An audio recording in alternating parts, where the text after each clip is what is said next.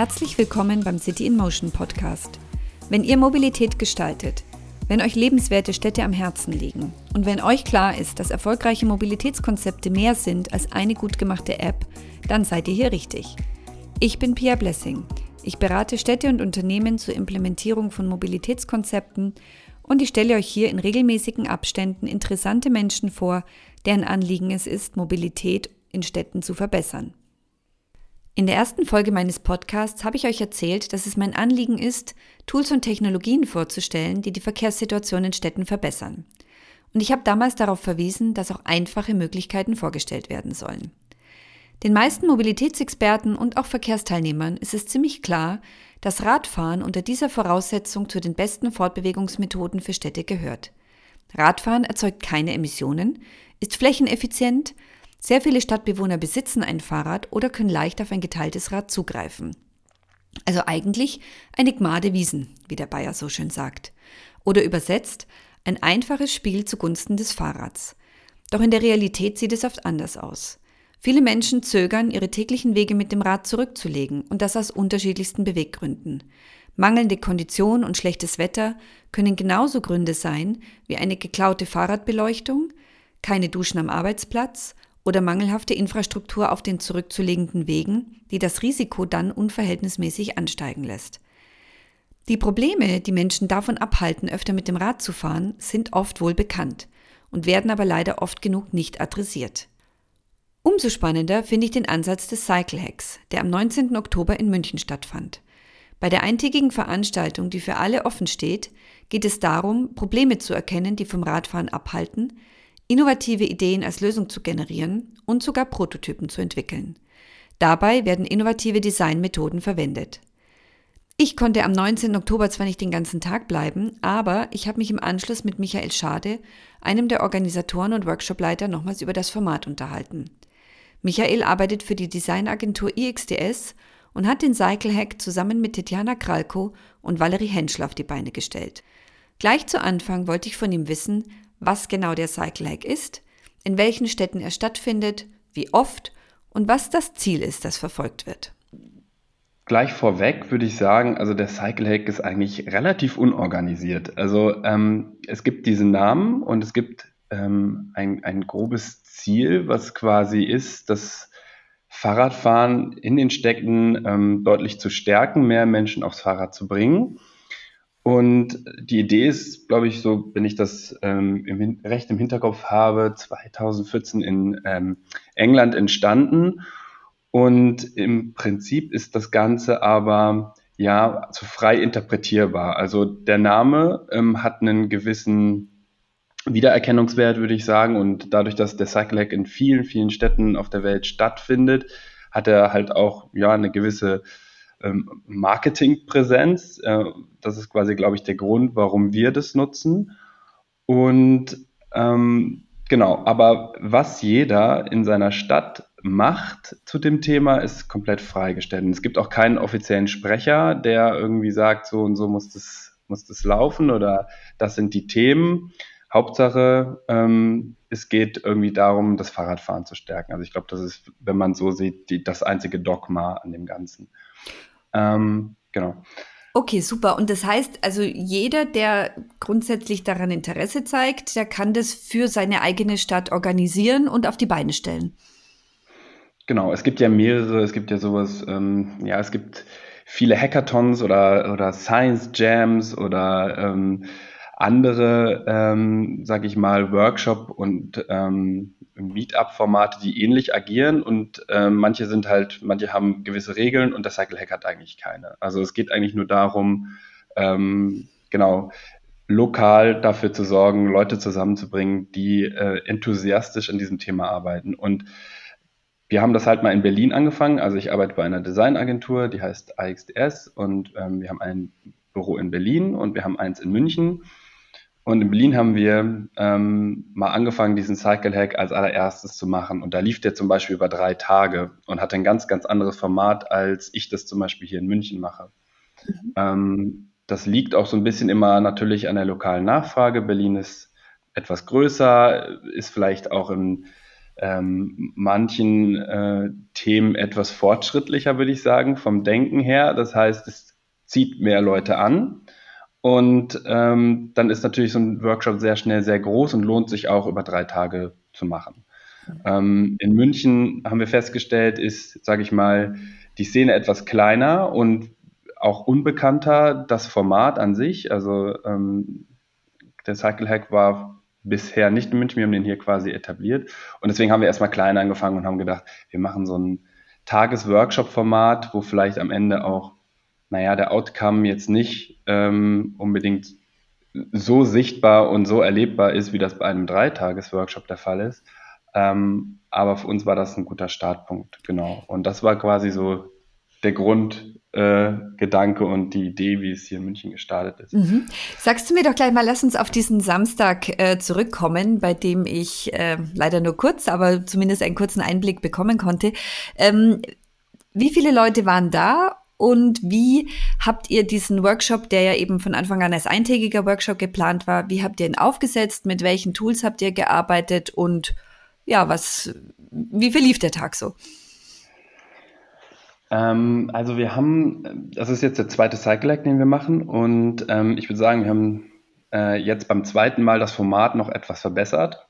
Ähm, aber im Groben ist es gleich geblieben zum ersten ähm, Cycle Hack hier in München. Das heißt, wir fangen immer an mit so ein paar inspirierenden Talks ähm, das ist auch meistens so die Zeit, wo sich die Leute dann alle, also die kommen nicht alle pünktlich um 10, sondern eher so zwischen 10 und 11. Deswegen haben wir das auch als ein ganz gutes Willkommensformat, äh, ähm, ja, also quasi etabliert und ähm, finden, das ist ganz gut. Ähm, also ich glaube, diesmal waren es so ungefähr zwischen 30 und 40 Leute über den Tag verteilt. Ähm, also die kommen dann meistens so zwischen 10 und 12 in diese inspirierenden Talks ähm, wo es hauptsächlich darum geht, ähm, wir machen das meistens immer so ein bisschen, versuchen wir, ähm, ja, also auf der einen Seite handfeste ähm, Startups aus, ähm, aus der Szene des Fahrrads oder rund um des Fahrrads äh, zu akquirieren. Ähm, letztes Mal hatten wir Bamboo Bikes, die quasi nachhaltige Fahrräder aus ja, aus Bambus bauen. Diesmal hatten wir Swap-Feeds, ähm, die ja auch versuchen, mehr Leute aufs Fahrrad zu bringen, aber natürlich halt ähm, mit einem gewissen wirtschaftlichen Interesse und ich glaube auch sehr erfolgreich. Und konträr dazu ähm, haben wir meistens ein, eine Bürgerbewegung oder eine Initiative, die für gewisse Dinge rund um das Fahrradfahren kämpft. Letztes Mal beim ersten Cycle Hack waren das Munich Ways, die quasi Fahrradwege hier in München kartografieren und ähm, besondere Stellen herausheben, die besonders gefährlich sind bei Radwegen. Also hier ist der Asphalt nicht besonders gut, da kann man Stellen stürzen oder hier sterben oder verletzen sich sehr viele Menschen, weil dort einfach ähm, naja, ein, ein toter Winkel ist, den Lkw-Fahrer gerne übersehen und so haben die halt ganz München kartografiert, was Radwege angeht und es ist eine sehr tolle, würde ich zum Beispiel mal behaupten, sehr tolle Bürgerbewegung, die wirklich nachhaltig auch jetzt auch äh, was verändert, mehr und mehr. Mhm. Und dieses Jahr hatten wir den Ratentscheid, ähm, die quasi dafür gekämpft haben, dass ja allgemein das Fahrradfahren in München bestärkt wird. Mhm. Ähm, mehr Ausbau, mehr Gelder ähm, zur Verfügung gestellt werden. Mhm. Und dann nach mhm. diesen beiden Vorträgen, dann steigt ihr ja ein, auch eben um eigene Ideen, also erstmal zu analysieren, was sind die Probleme und um dann um eigene Ideen zu entwickeln. Wie geht ihr da vor?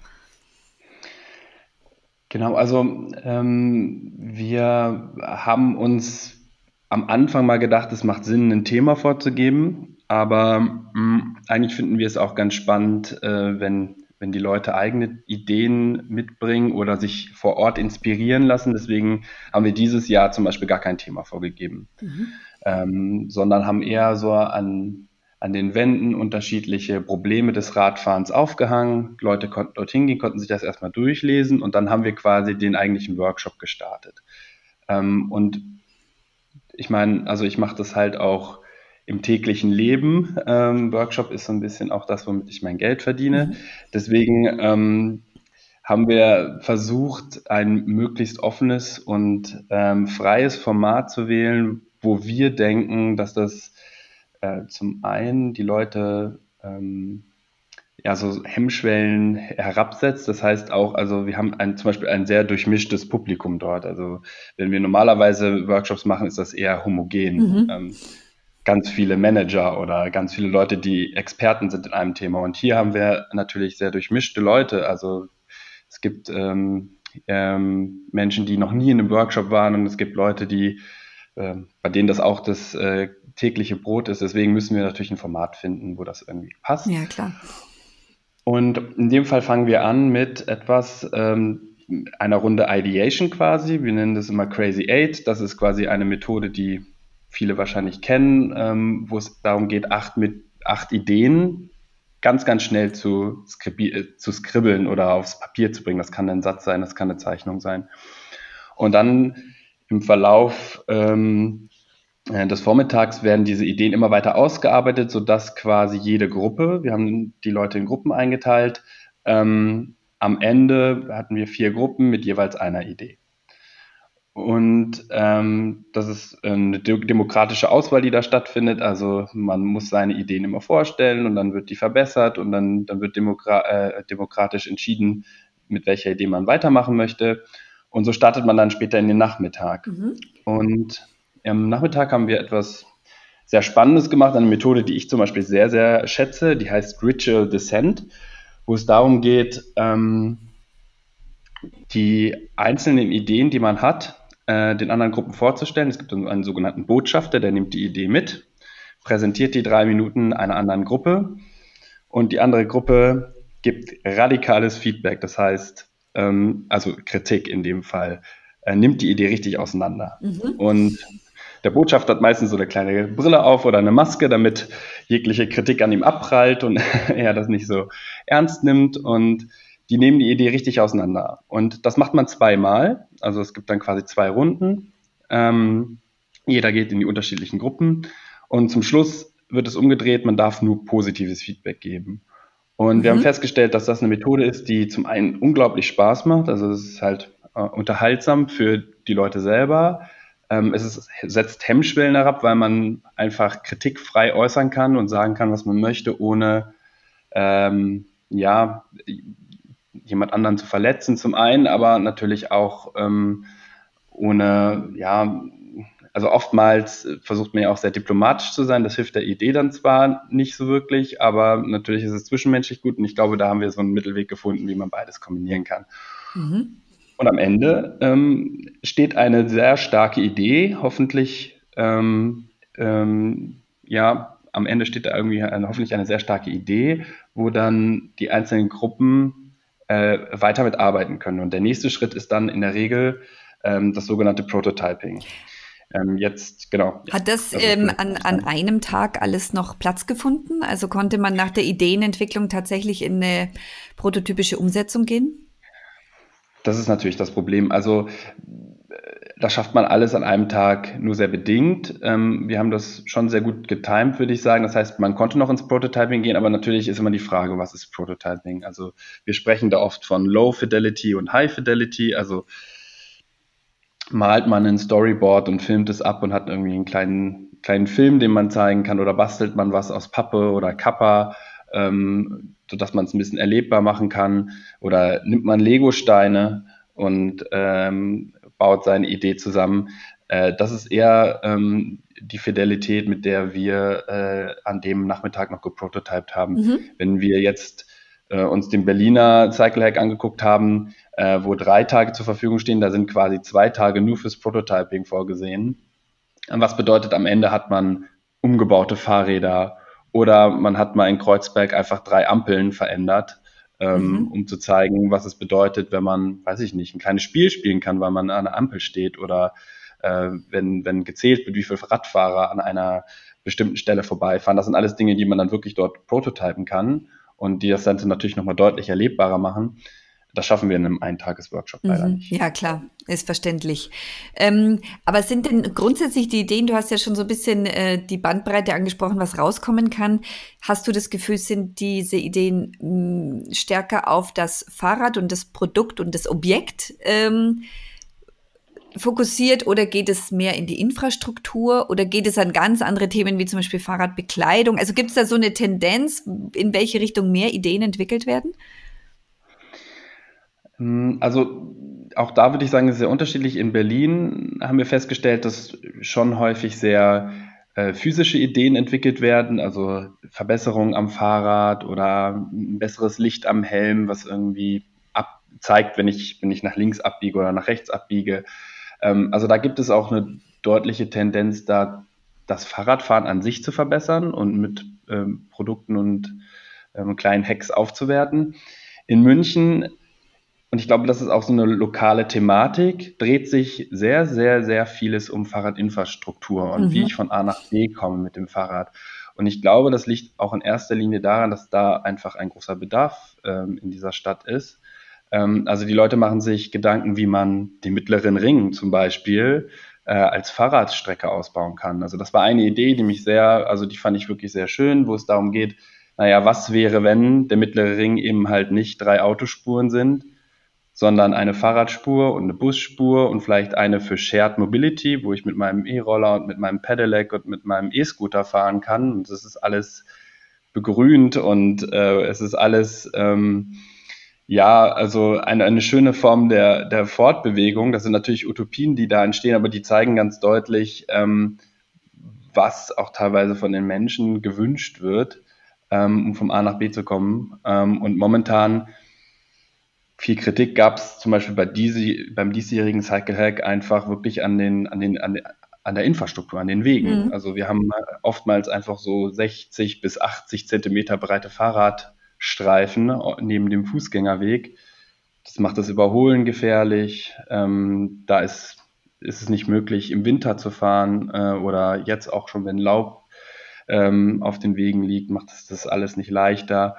Und ähm, wenn man sich da andere Städte anguckt, wie äh, da mehrspurige Fahrradwege gebaut werden, überdachte Fahrradwege, ähm, Abstellmöglichkeiten geschaffen werden, ähm, dann sieht man doch, dass da noch sehr viel Potenzial gibt und das wurde auch, glaube ich, so bei diesem Cycle Hack deutlich. Mhm. Jetzt ist es ja so, ich könnte mir vorstellen, dass natürlich diese Ausprägung der Ideenentwicklung auch ein bisschen ähm, daher kam, dass natürlich die Leute vom Ratentscheid vorab gesprochen haben und da wurden natürlich auch schon diese, ähm, diese Knackpunkte in München natürlich sehr deutlich angesprochen, woran es scheitert und was die Probleme sind und was die Forderungen auch sind.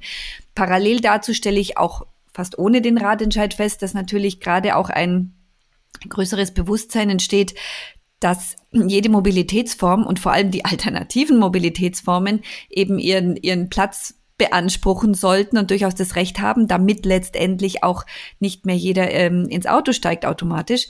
Jetzt ist so eine Lösung, ich finde es auch total spannend, einfach mal von unten heraus äh, als Grassroot-Bewegung zu sagen, wir könnten uns eine andere Zonierung des mittleren Rings vorstellen. Was passiert denn dann ähm, konkret mit so einer Idee?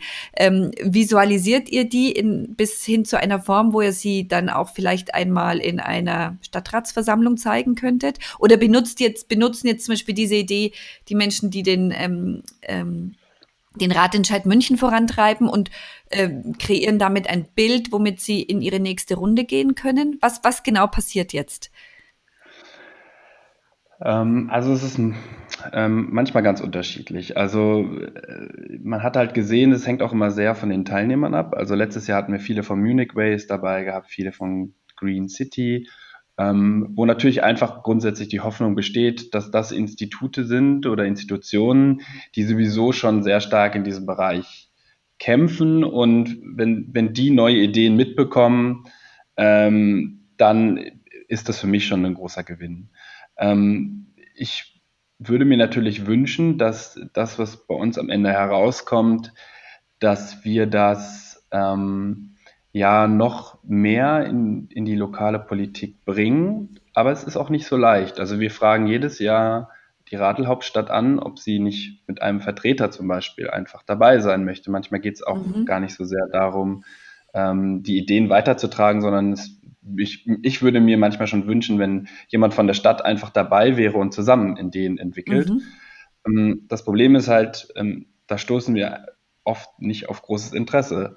Und ähm, das ist leider ein bisschen schade. Und ich überlege mir jetzt auch immer mehr, ob es genau, was du sagst, nicht Sinn macht, forcierter einfach mal in eine Stadtratsversammlung zu gehen und ähm, bestimmte Themen anzusprechen. Ich weiß allerdings nicht, ob ähm, also die Ideen, die dort entwickelt sind, muss man auch ganz klar sagen, die sind sehr naja, also Low Fidelity, wie wenn Aha. ich das Wort nochmal benutzen darf. Also die sind natürlich noch nicht fertig ausgearbeitet und noch nicht geprüft. Schöne, schöne, Uto genau, schöne Utopien, wo man natürlich auch sagen kann, naja, klar, also aber ähm, der Weg dorthin ist natürlich auch schwierig.